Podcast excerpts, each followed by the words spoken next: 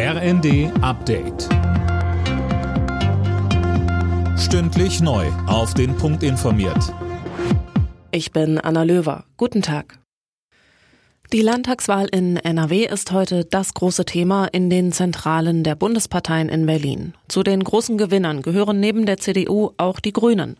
Sie haben jetzt mehrere Optionen für eine Regierungskoalition, sowohl für Schwarz-Grün mit der CDU als auch eine Ampel mit FDP und SPD.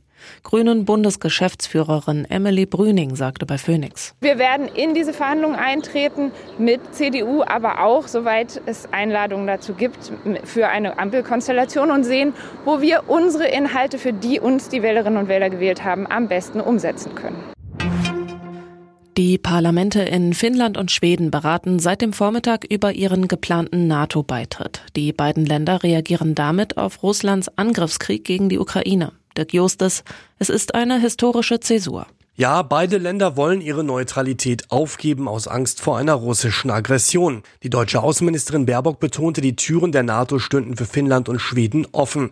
Wenn die Länder Beitrittsanträge stellen, müssen auch die Parlamente aller NATO-Staaten zustimmen. Unterdessen hat Russland den Schritt der nordischen Länder scharf kritisiert. Der Vizeaußenminister sprach von einem schweren Fehler mit weitreichenden Folgen. Was er damit meint, sagte er nicht. Wegen des Ukraine-Kriegs hat die EU-Kommission ihre Wachstumsprognose für die Eurozone deutlich gesenkt auf 2,7 Prozent.